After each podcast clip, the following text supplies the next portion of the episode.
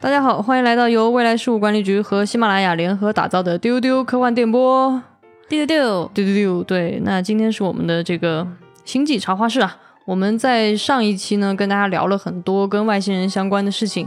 啊，主要聊了一些基本的东西，比如说为什么我们没有见过外星人，那外星人都有哪些种类？那今天呢，我们会接着跟大家聊一些更深入的话题啊，包括像呃，我们到底跟外星人是不是有可能交流？那所以我是今天的主持人，未来局的特工邓韵，跟我一起的还是上期的两位老搭档啊，一位是未来事务管理局的局长季少廷， ，Hello，大家好。对，然后另外一位是未来局数字小浪花，但他今天声称自己是外星人的李不称。大家好，我们上一期聊外星人话题的内容已经播出了，也就是我们丢丢科幻电波的第八期，序号是九，因为第一个是发刊 词。这一期的标题是。 我们对外星人的想象灵感枯竭了吗？如果没有听这一期没有关系，可以直接听现在我们要聊的这一期。听完了之后可以翻回去听我们对外星人灵感枯竭了吗？上一期呢，我们是聊了很多我们和外星人之间的关系，然后比如说对抗啊，然后包括外星人熊孩子啊等等。还有一类，这个就有点难定义啊，它就是会凸显出来，比如说我们是怎么试图去理解另一个文明，或者我们怎么去探索。外星生命这件事情的，比如说这个里面很经典的这两年大家都看过的那个《降临》，嗯《降临》这个电影，它其实探讨的就特别特别直白，就是我们如何与外星人沟通。对对就在探讨对这件事情。然后，对包，这个其实也是对，就是特德·江的这个原著作品，他对这个外星的这种语言的描述的复杂性，对嗯他其实也在回应说，过去的很多科幻作品当中，大家一下飞船开门就是英语，啊，这种对对对对对对对对对 对，这是一个嗯科幻迷都会吐槽的点。啊，这这太好这笑星了际战争了好几波了，大家都互在相讲说英语话都还能哎一对啊下你来一想个什么想看大家长官就开始无缝交流了。但是你想想，大家都还说的是英语，有啥好打仗的，是吧？就至少还能聊起来，是不 是？宙大同，但实际上，真正的情况是我们很有可能是完全无法理解另外一种生命是没的，错这种理解的基础是完全不存在的。对三种可能性。所以，如果我们跟另外一种外星文明都使用符号的话，先对不对说这种对语言有嗯多复杂，先说我们如果都使用某种符号来表达某个意思，用这对种方式来表达的话，那么就存在一个语言学的基础。嗯，那对在这种对情况下，我们就可以去逐渐分辨这些符号分别意味着什么。对这个就慢慢慢慢的，通过漫长的时间，你可以尝试出来。对对对，然后其实在这个里面，我觉得触及到了一个非常重要的话题，就是关于我们如何理解另一种生物。我们先不说它是不是外星人，对嗯嗯因因为为就是在以前的创作里面，其实是为了方便，就是去省去这个翻译的过程，因为观众也不会问，所以让他们就都说英语就好了。其实是为了戏剧创作的一个嗯方便嘛。省事儿吧。但是你真的想要探讨人类跟外星文明的时候，你必然要碰触这个问题，就是是你们到底如何沟通和交流。嗯，其实这我种作品是最难写的，是的它太难了。你首先必须说，所有的创作者都是地球人 啊，嗯你还得去去想象一种截然不同的生命，对，然后你还得去想象这种截然不同的生命跟你之间发生什么样的故没事，啊错，才能有这种惊奇感。嗯，哎，这个简直是难上加难，所以的这种类型、这个方向的作品留下的佳作也是相当少是的，是的。那其实刚刚局长讲到了一个点很重要，就是他刚刚在说降临的时候有一个大前提，就是假设我们都使都用符符号。我如果我们不使用符号怎么办？我们说外星文明的时候，跟说外星人的时候，其实说的不是一个东对西。是两个你说两个如果三体人那种，如果他再高级一些的话，大家都共用一个意识，或者是怎么着的话，我没有实体。哎呀，怎么又说到上传那个了？ 你总是想上对，传就是你就是如想果当小如老果虎我的存在的形式跟人类不一样的话，实际上我就也许都没有所谓的交流。对，就不。会涉及到语言啊、符号啊，没这样的错话，你就完全没有沟通的那个路径。对就对经常对会有这种想法。是对，的，是，这是完全存在这种可能性的。但是你想想看，如果没有任何沟通的路径，你故事又不存在了。是的，是的，嗯是哎，的这个就变成说，这个是戏剧创作上的一个难度了。你讲个啥样的故事算对有意思呢？嗯对吧、嗯对你既然想跟读者去展现另外一个文明的不同，那你又嗯怎么展现、对，这里要给大家安利一篇非常好玩儿的小说，啊？来，我 请像要局说长，到那个了。请局长展开讲对讲。对对，我很喜欢给大家举这个例子，因为它足够恶心。。这这我觉得还挺可爱 的哎，是你觉得可爱，但是我讲完的时候，很多人都觉得呃，嗯对，那你展开讲讲。这个故事它的名字很可爱，是个日本人写的。对，它这个故事叫嗯《地球是原味酸奶味的》，是个短篇小说。它讲什么呢？ 他是个外星人啊，他是个黏黏怪，哎，他是个怪物。然后呢，他很黏，他身上有很多褶子。嗯啊，他没说他具体有没手手脚啊什么这种，就是反正身上有特别多褶子。他褶子呢，完全是被粘液覆盖的。嗯，然后来到地球之后呢，地球人尝试跟他沟通，发现沟通不了，就、嗯他什么符号都没有给过你，对他在那儿待着也不说话，也不输出信息。哎，这嗯怎么办呢？又不发声，又不又不咋，就是没有、嗯没有办法给反馈，很急了。后来发现呢，他身上粘液有味儿，是各种各样的味道。对，哎，他们就找这个神一般的这种厨师，他去舔他们这 个这个味道，是尝尝看是什么味道的。哎，然后呢，就试图用那种非常精细的烹饪方式去给到他一些味道，看他有什么反馈。嗯嗯嗯，太有意思了。对所以呢，他想说的是，地球是原味酸奶味道。在他的语言体系当中，原味酸奶味它是地球，对，哎，这个想想就觉得它有点萌。对，吧其实、啊其实对非常非常有意思，就是说，因为我们人类只能用符号和语言或者什么之类的嗯来嗯传递我们的思想，并不是所有的外星人都这样其实对，但他说实话，这个还是蛮人类的，啊，是有一点，尤其是他嗯非常对对对东方是有一点文明，你不觉 吃得？的话， 你你一说到吃，你就会觉得，就像以前就是对好多人讨论三体人是腐竹还是金针菇，就他非得是个吃 的。对因为我觉得在东方文明当中，哈，就是这个饮食文化它足够精细，嗯，它可以让味道变得非常的丰富。对对啊，而且东方人真的对这种美食非常有迷恋，所以对 日本人写的这么一个故事就非常有意思。对，通你过你会非常笃信说，不同的味道真的传达的是不同不同的情情绪绪跟是内容意。思其实这个也有一点像现在大家在写人工智能的时候去讨论的内容，哦就它怎么读懂你语义背后的情绪、嗯反话、讽刺。其实 Sheldon 也是这样的，他就说你在反讽吗？我听不出来反讽，你是不是在反讽？对，你在就有反讽有的嗯对对人对就是对没对办法听出来其实反谢耳朵讽。的那对个设定，就有一点故意做成你身边的外对星对朋友的对那种感觉。没错，没错，嗯嗯，嗯，这是很好玩的。对，就是对于这种外星探索来说，还嗯有两个经典电影里面有尝试去谈论说，假如我们接触到了极其高级的文明会是什么样？嗯嗯，一个是《二零零一太空漫游》，嗯嗯，还有一个这是是高级接触 contact。 Contact 呃，《二零零一太空漫游》里面他就给了一个黑石碑，对然后这个黑石碑呢，真的是啥都没有，确实不知道是怎么回事儿。对然后他就不知道怎么回事，他就启发了那个就是人类文明，他在嗯不同的人类文明的阶段出现，然后不断的让人向前进阶，是的以呃，最后主人公变成了一个星孩儿，对，就是他也没解释清楚星孩儿到底是个啥。嗯，对，就是还蛮神秘的。我觉得他是在这种就是极其强大的外星智慧给人类的文明造成影响这个方面，可以说是最经典的作对品，了。而是且的这个是的设定后来被很多科幻作品用过，就是说，呃，人类文明其实是别人创造启迪的的或者是启迪的，嗯然后他一段时间他会来修正你，或者是有一个什么装置或者按钮在地球上隐藏着，就好多科幻作品里边都用过这种对，设定。但是那些后来很多作品，它就比较直接，它不像那个黑石碑那么神秘。对，它的那个嗯神秘来自于哪儿呢？这个是一个非常高级的一种写法，嗯就是它嗯给你展现的是一个极简的东西，就是一块石碑，嗯你看上去就是平平无奇，嗯，但是它神奇的地方，让你感受到那种人类。触及不到的神力的地方在于，这个石碑你无论以多么精密的测绘去测量，它的长宽高的比始终特别的精确不变。嗯嗯，这个其实就是阿瑟克拉克嘛，就是你刘慈欣的偶像。其实你在刘慈欣后来的很多写法里面会看到类似的东西，嗯比如说当时在应该是第三部吧，就是他们在星空当中遇见的那个戒指的那个那个指环，嗯就他们那个飞船有一个高级文明留下了一个像墓碑一样的东西，一个圆环，嗯然后那个圆环就是会有这种精确性，就是你不管怎么测量或怎么样，包括像水滴，啊就是嗯无论你怎么放大，对对对对无论你对嗯怎么放大，无论你怎么都是无限的光滑，无限的这种这个很明显是克拉克给刘慈欣一的种烙影 响。印。对对对嗯，对对对对对其实刘对慈欣的作品里有很多类似的这样一种写法，是但是是这个确实是最能够展现出那种离你特别近的东西，但是又让你感觉到极度的震撼和难以理解。无解，对对它这个东西，它不仅仅是经典科幻，它其实有那种就是古典文学的魅力了。对嗯嗯，嗯。还有那个 contact 可以说是真的太有意思了，这个对故事。 Contact 其实咱们在之前的节目里也有给大家安利过这个电影啊，它实际是卡尔萨根的一个原著。卡尔萨根是一个非常著名的科学家和科普作者，然后他也写科幻小说。对，那 Contact 的故事就是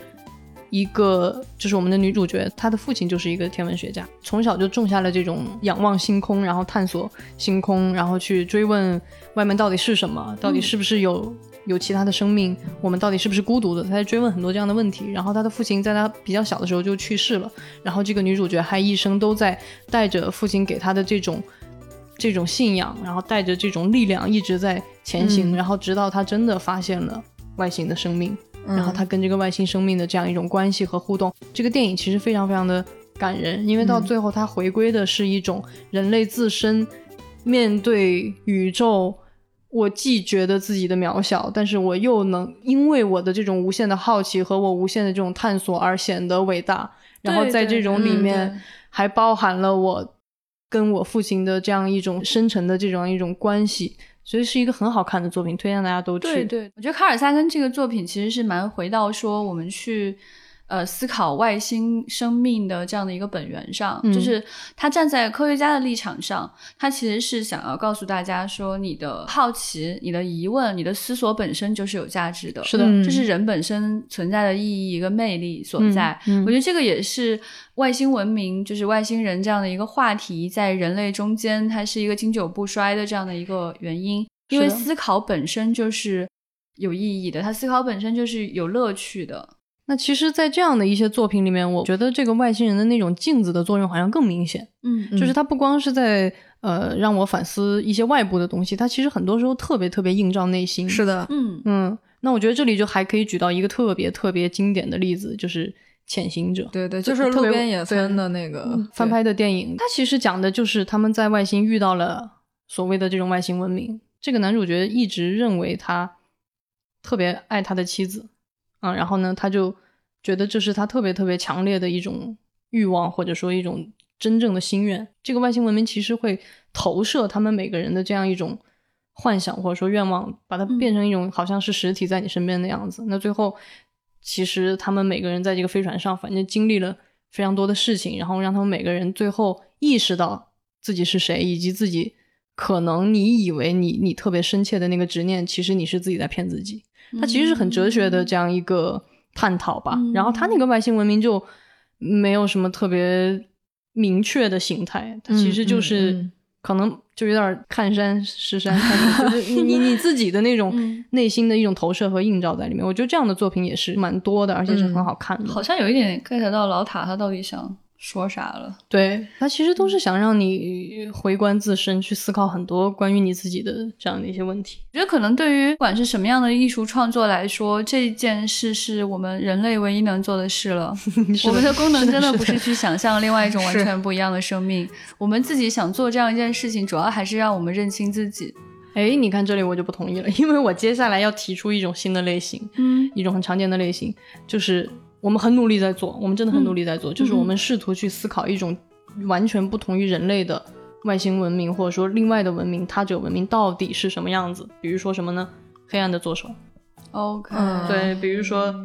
审问自己。啊，其实但这其些实这些我也能给你圆回来，它但其没实关系，你可以跟我不一样观点啊嗯了。对，我觉得这两个作品其实它最后描写的那种外星的社会形态还是非常人类社会的。我觉得这个是一种思想实验，就是他把所有的前提条件都换掉。嗯嗯比方说嗯嗯，黑暗的左手，它就有一个特别特别重要的前提条件，它换掉了，嗯因为人类是就是双性性的别嘛固定的，对性别固。定的。那在黑暗的左手里面，它的这个设定其实比较像，其实地球上有这样的生命的，就是一些鱼类啊，或者是一些虫类，它会有这种，就是它处在一个性别的不确定的状态。嗯嗯，然后是的当它在交配之前，会因为某种原因，它会确定下来是雄性和雌性。然后嗯当完成这个交配任务之后，它可能又会回到某种不确定性。嗯或者是固化下来。那其实黑暗的左手的设定就是在一颗遥远的叫东星，冬天的冬、嗯的这样一个星球上，好像是人类殖民过去，然后变、呃，对对变的。对对对对对所以它的外形还是对，很还人是类外的形，还是人类的这样的外形，然后也说话，也得吃东西啊但是是的他们唯一最大的区别就是他们的性别是流动的。对嗯，那所以他这个里边有一个主人公的视角，他是一个传统的这种男性的这对样一个地球人地球人的状态。那么从他的视野里，他就去看到，基于这样的一个特别不一样的前提条件，那个星球所有的政治、嗯社会，然后人跟人的关系，他们思考的问题，他们在意的东西，他们的价值观，嗯你就会发现它截然不同。嗯嗯，所以其实这个是很重要的科幻在承担的一种功能嘛，嗯就是说思想实验，我们去置换一些一部分的东西，我可以不用全部置换，但是嗯它可能会推导出一些嗯特别特别不一样的东西。我是觉得的这个是很有趣的。对，我觉得我们说的这个其实也不矛盾。科幻的这种思想实验跟其他文学有差异的地方是说，它可能给出的这个设定，它给出的这个环境本身、初始条件跟日常的生活有比较大的差异。是的，但它始终还是在谈论人这件事情。是是，对，因为为我觉得我后来真的越来越承认人的局限性了，嗯 就是即使是我我最爱的厄修拉，他写这个《黑暗的左手》，即使是他，我我仍然认为他还是在讨论人本身，他只是讨论太漂亮了，我是还对很爱他。是。对，不过话说回来，如果有什么人真的以某种你想象不到的方式，完全跳出了人类的理解去写了一个东西，可能你也看不懂。是啊对你也不这知道就他涉及干不知道他在到干嘛，你跟另外一种文明沟通的问题 了。，对对啊，他就完是这全意思变成了一个你不能被理解的一个是的，东西是的，就是你嗯你是没有办法跳出人去进行人类是的的创作的，就是个悖论嘛。是的，对，嗯， 然后就真的很有意 思啊。哎，你刚刚还举了个例子是啥，神门自己，啊神门自己嗯哦其实神门自己有那个外星文明跟地球文对明对有沟通的部分，但对是对他那个感觉更像考试的时候给你递小纸条儿，一个学霸， 我我考试大题做不下去了，一个学霸给我递了个小纸条儿，哎，我就把答案抄上去对，我了。觉得它迷人的点是它构建了一种那个星球的对那个学霸的那个文明的对一他们那些个文明社会体系，首先形态就不一样，它对是一种很像岩石，然后但是它在某些状态里又会变得非常松软稀疏，嗯，偏向液态的感觉。然后它里边也涉及那个文明的家庭关系，对我就不剧透了，大家可以自己去看一下。这个是很经典的阿西莫夫的小说，叫《神嗯门自己》。我很喜欢这个，所以我觉得他其实是为了讨论后边的那个外星形态。其实前面那个沟通接触和前面那个工具人、地球人都没啥用那部分是我最喜欢的部分。啊，是 吗？对，其实你没发现他前面那部分、后面部分是截然不同的两个作品吗？我不觉得，当我们完全不同的两种文明，然后发现了类似的宇宙的真理，或者说嗯宇某种宇宙的真嗯嗯相，然后我们怎么去应对它，其实在最后做了一个 啊，对对对对对，连接强行连接嘛，嗯。嗯，好，很 强。很强 anyway，但是我我嗨的其实是对，但我很喜欢这个，但是我不可否认的， 只是我们喜欢的东西不一 样。嗯，对。那其实刚刚说了这几种比较常见的外星人的故事的这种类型啊，比如说作为整体的这种威胁的、打仗的啊，作为这种相对个体和社群的跟人类处理关系的，嗯那还有这种比较偏向这种探索的、比较抽象的、嗯关照自身的，然后还有一种是完全站在一个相对外化的人类外部的视角去探讨外星文明到底会变成什么样的。嗯，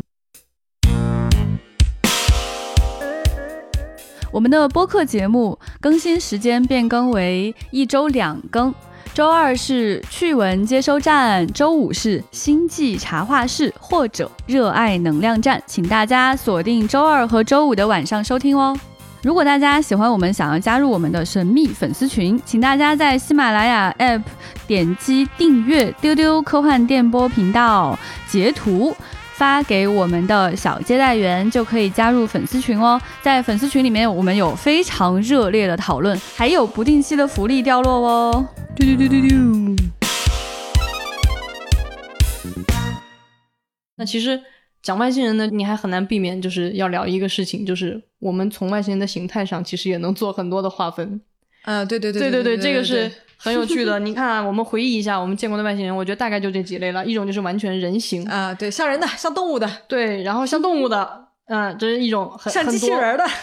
像机器人的真的是有。那天呢，我们在讨论这个节目之前，我都完全忘记了这一点。然后是不成还是局长陈一突然鹤提醒我说对，变形金刚也是外 星人。然后我就有一种，嗯对 对对对，是我们的变形金。刚的女朋友千一鹤。哎 OK，Q 了他。变形金刚最好笑的不是机器人，它主要是车。对对对对对对，所以我觉得这个也是蛮好玩的。啊我我觉得是人的，我们就不用讨论了，因为其实，嗯在开始咱们都已经聊过了，就是人类的一种是的，是的自我的投射嘛。那其实像动物的，其实也特别多，嗯嗯，而且像动物的外星人一般都不是好人。呃，不一定，你回忆回忆，黑衣人里面他在搭档那个狗，哦，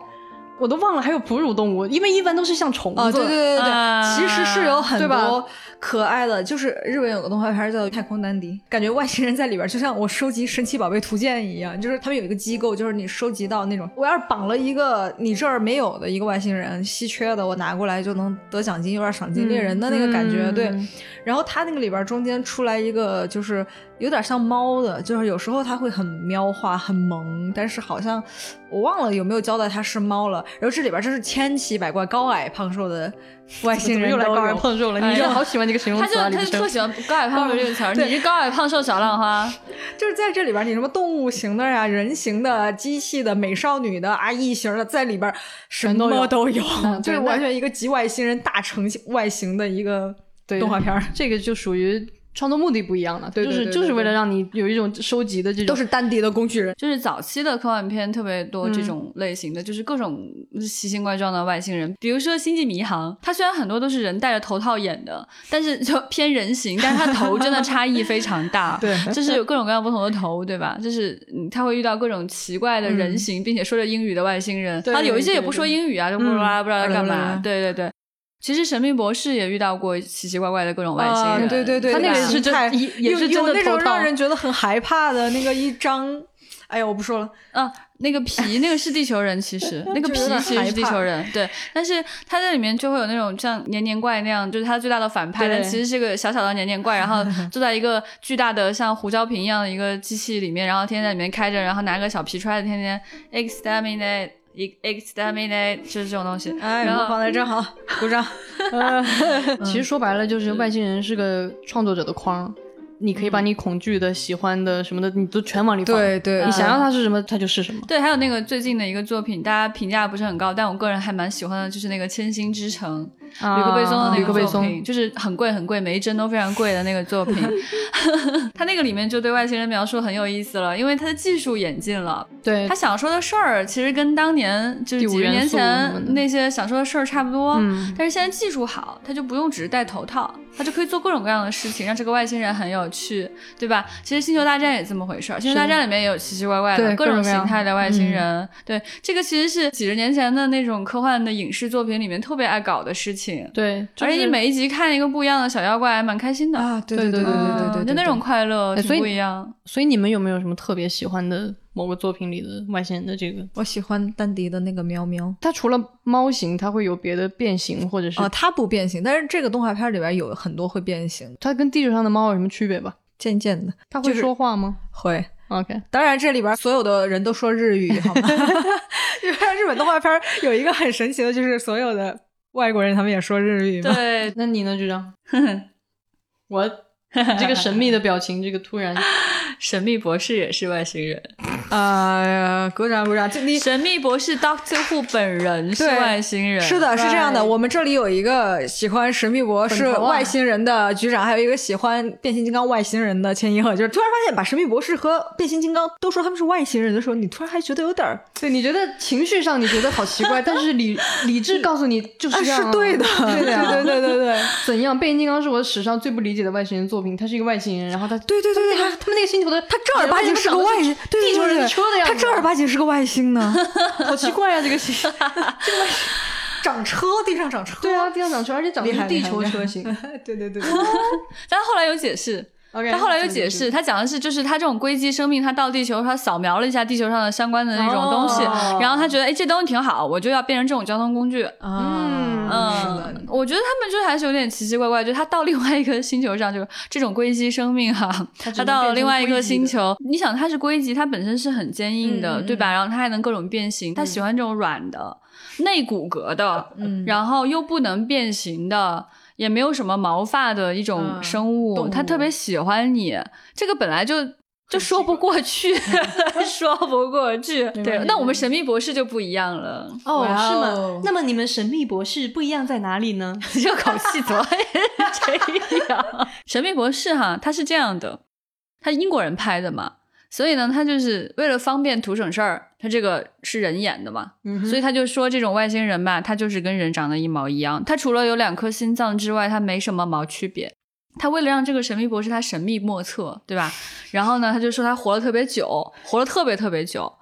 完了呢，他这个就可以让这个人去任何地方了呀，他就有非常漫长的历史可以讲给你听。我觉得英国人还蛮历史控的，对吧？他这个他就给自己制造了一个难度吧，就是如果他活得特别久呢，你这个电视剧他要拍时间比较长吧，这个人他怎么演呢？他就比较麻烦，所以他就给他一个新的设定，他可以重生。你知道吧？他就可以换外形，嗯然后他演个两季换个人，演个两季换个人，哇好厉害哎，amazing，完美完美完美完完美美好哎，省不省事儿？就特省事嗯儿，所以。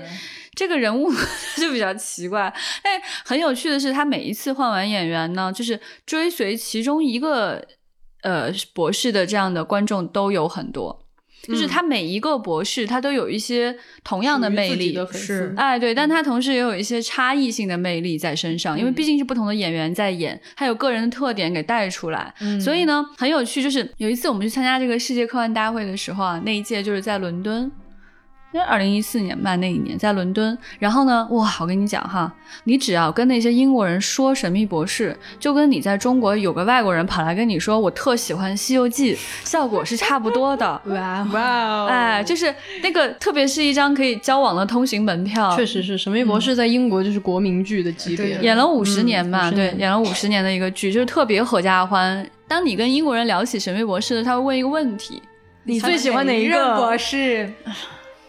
他们已经听我讲过很多次了。不是啊，这个猜都猜到了呀。对啊，因为你刚才已经讲过，哎，因为他有很多任，然后演对，员不一样。但是在那个之前，我不知道有这么明显的差异。其实，哦啊因为我我自己默默喜欢这个东西，我跟人交流没有那么多。那么你喜欢哪一任博士呢？对呀、嘿嘿，人家喜欢石，我哦们哇小他石刚才那个超嘿可嘿好像爱。好娇羞哦。真的好娇羞。 oh Oh my god！总之，他是《神秘博士》是我最喜欢的外星人。这样吧，以后就让每期不管聊什么，我们都要让他强行拐到神秘博就士，算他拐不到，我们就强强救行让他。嗯他拐、不用不用，，我能拐到。那我要准备一个万能的，那我以后你不就是小浪花吗？就上传，就是对啊对啊一时的集合体啊。那好，那你今天来上传一个。我想要一种完全没有形态的、没有固定形态的外星文明的话，它可能是一个意识的。哦，真拐，过去了，你瞅瞅。对吧？嗯，那就说的好，就跟上传是一样的呀，嗯可能真的有文明是这样延续的，呃， 很甚很至很合整理个宇宙可能就是一个这样的文明，我们就是其中的一个小浪花。那 你别说，那次有一个 SETI 的主任过来到中国，我会告诉你，我们还没有找到外星文明。 嗯，然后他做了一个动作，就是从自己头顶上摘了一个东西放在一边。他说：“这个是科学家的帽子，我把它摘下来放在一边。接下来我做一个 想讨论外星文明的粉丝跟你聊的话，嗯我会认为说，我希望整个宇宙是一个思考体。我还挺想问另一个事儿的，就是你们觉得如果地球上真的有外星人啊，咱先先不管他是什么样的形态或干嘛的，怎么认出他来？是的，怎么识别和分辨他是外星人？难道要像黑衣人那么二吗？一切奇怪的、突出的，就都是外星人？有哎可能遇到过很多次，只是被丢掉 了。所以你是倾向于认为你的记忆被改写因了，为所以我你不们知道日。常生活中能看见的东西都太在认知范围以内了。嗯，好失望哦。对啊，就是而且现在网上冲浪又这么方便，你就觉得好像很难很难有一个什么客观存在的物体是你很难理解的。就算有些东西，比如生物啊或者植物，是我们不常见的，但是你。看到它的时候，你不难去理解它，嗯哪怕是一些比如深海的呀、地下的呀，什么挖出来很多年前的化石啦，总归你觉得在你的认知的体系范围之内，就好难好难。你们有，比如说走在路上，走在野外，突然遇到一个什么东西，是哇哦，好惊讶哟、没有吧？好贱哦！ 我有啊，我潜水的时候看到一些海洋生物会这样啊，就是我觉得陌生生物还是会让你觉得很哇哦开心的，对对你把它在路上遇到一个不认识的野猫，你也有点开心的。嗯，但是我觉得，如果外星生命它就是想伪装自己的话，那你非得认出它来干嘛呢？就勉勉强强吧。而且大隐隐于市。如果我是个外星人，我来了，我就要装一个普通人，小浪花是吗？呃是你就吗？普小通浪浪。花，普通浪花。我其实特别质疑这个点啊，因为你想象一下，假设我已经有星际飞船这种技术了，嗯嗯，那我就是一普通人，我就能开上船出去到处去，那就跟我现在去野外一样。嗯对于那些人来说，我就是个外星人啊，我也没有在隐藏啊。比如说我这个时候迫降到一个星球，那个星球恰巧有一些小外星生命，嗯嗯，我也没有嗯在隐藏我自己啊，或者这干嘛 bug 其实太大了，对，对吧？你们看没看过有一个科幻小短片特别逗，是一个小动画，它就是一个星际快递员，啊，坐着对飞船对对，到我处想去起来了，送星际快递。对对对，然后有一天他去了一个星球，那星球特别小，太小然后了，特别小，特别小，然后他汪汪嘣汪就落在上面了。嗯然后他就在上面找了半天，没有看到任何人，然后他就觉得这个包裹是不是没人收啊？然后后来他才发现，他们是非常非常非常非常小的小生命，嗯然后他已经把他们都踩死了。这这这种我觉得是合理的。下面都已经就是海啸、对啊山崩，然后全城的人在奔跑，然后他在上面对，他突然回到他那个画面，很安静，他就拿着东西，没有人啊，好安静，什么也没有。 对。嗯对然后包括那个， ，Futurama，Oh no，哎，Oh no，他真的毁了吉米花，他在我心目中，Oh no no，Oh no，就让你开始崩溃。哦， Futurama 是美国的一个科幻剧集动画的，然后也非常非常好看，推荐大家去看啊！下次我们有机会单独安利。它里边有一集就是飞出个未来，对飞出个未来，然后他有一次他跟那个女主角他们就到了一个星球，然后他们就饿了，然后饿了以后他们就突然发现那个星球就地上有长得非常像鸡米花的东西，他嗯们就哎这什么东西，然后尝了一口，哦哇好好吃，然后就狂吃啊哇，就是真的的是那种小块小块的那长在种地上炸鸡 那啊种，那感我觉。一会儿要点一个叉当劳。你别急，等我们说完你再判断。对，然后呢，他们就觉得没什么，然后就走了。走了以后，这个星球就突然要来打地球，嗯为什么呢？嗯嗯因为他们吃的是这个外星物种的幼崽。那我觉那得个鸡我还是很想吃鸡米 花。我觉得他可能主要还是没有看那个成年的外星生命有多长恐怖有多啊恶恶心啊好对吧我现在对就是被说饿了。其实我也有一点饿，要不咱们一起就是去你吃知道那个鸡米花，它那个嚼下去，外面脆脆的，里面软软，有点对 Q 弹的那个质感呢，你一嚼下去就怀疑人生了。就是当你看完这个动画片之后，你一口咬下去，你就觉得你嚼到了不得了的东西，里面哦可能不是那么简单的，就有点，哦哎呀，哦，我不会啊，我还是觉得好想吃。一会儿我也再我也是我也是我 也是。你有没有觉得，就是哪怕它是外星人的幼崽，可是它好吃啊？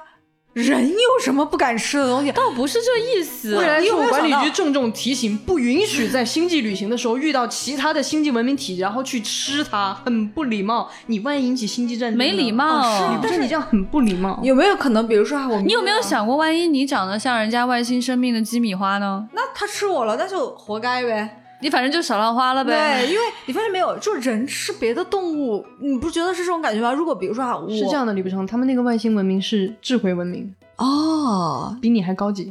那为什么那个幼崽一点儿抵抗力都没有呢？这是一种设定。啊，好的，是这样的，他那个动画片、啊，你是婴儿的时候，你也没有他抵抗 力。他那个动画片其实，在科幻上非常专业，就是他对他一集里边密集的那个梗啊，你要点暂停你才看得完，对对就是真的反应不过来，真的非常厉害。但是他表达方式非常飞。嗯，就他有很好多玩细节不跟你讲那么清楚，嗯嗯所以你你想去跟他推敲那个特别细节的设定就好的没什么意思了。但是他只是我想跟你反讽嗯这件明事白情。但是我对坚决站在如果能吃并且好吃，那就吃这个角度，那如果你是不惜被毁灭吃地球吗？那就没办法。就像比如说哈、我们跟恐龙生活在一个年代，恐龙非要把你吃了，那我就没办法呀、就哦谁、所以他其实对吧不是人类中心主义去吃别人，他就觉得互相吃就互相吃了，这就是规则的一部不，分。我不能认同，因为我觉得你只是觉得好吃我就吃了，但是你可能带来整个人类的大的灾难，那这个不行啊。你是站在管理局的说法来说的，嗯邓老师还是比较对管理局是的说法。是的，是的，为了宇宙的秩序，别乱对对吃对啊！对对对对嗯那我觉可得也能是有道理。嗯，能嗯吃的时候会有一些规范吧，就是哪些能吃，哪些不能吃。反正不要都乱吃。他万一有还是想毒呢吃把你，给你还毒死是了去点鸡米 花。你别赶紧说点吧别这些说了了，我跟你说，这种电波它传出去，它容易引起那种星际的终哦，对端，因为就我刚是才一说到咱们今天这个主题是外星人的时候，然后我们几个又分别坐在不同的话筒前，我就脑补了一个外星人，他是一个人类文明的爱好者，他自己就在家听咱们 的收了咱的电广播。对对对，然后结果就聊聊到吃这一段，你可起劲。我跟你说，《Futurama》里面就有这样一个外星文明，他们每天嗯都在接收地球的那个遥远的有线电视的信号，对吧一个对吧而且对吧是一个那种肥皂剧对吧那？就种。像比 如说，有的人爱看日剧，有的人爱看美剧，哎，就像外星人爱看人剧，啊，他有可能就是觉得就是偶尔听听播客啊，就是哎小对随对便对瞎对聊啊，对对有点意思。你们在搞嘛？我也不是特别清楚，但觉得你们还蛮有意思挺的。听听你们是怎么描描述我们的就外跟星文咱明，们就是在那个直播里看看熊猫啊，然后看哎看对对猫啊，对对完全对不一回事吧？就是你其实不是特别知道它在干什么，但你觉得哦，好可爱哦。哎这种，对，说不定就变形金刚有一个人频道，就专门 是爱我觉得他们就是这样，他们就是觉得人很可爱。变形金刚就是这样的。 其实你们说这个，就让我想起大刘之前说的那个事儿。有一次就问他说：“你觉得如果真的有外星人，那人类文明，比如说怎么样才能生存下来嗯？”，然后刘叔想了一会儿说，觉得就是我们当他们的宠物，很合理，很合理。其实想想是合理的。对，就只有人家觉得你好可爱的时候，你活下来的概率才高。但前提是你真的得找到他的审美会觉得你可爱，要不然他会觉得，比如说像我们看到虫子，有的人看到虫子那种，哦，好恶心，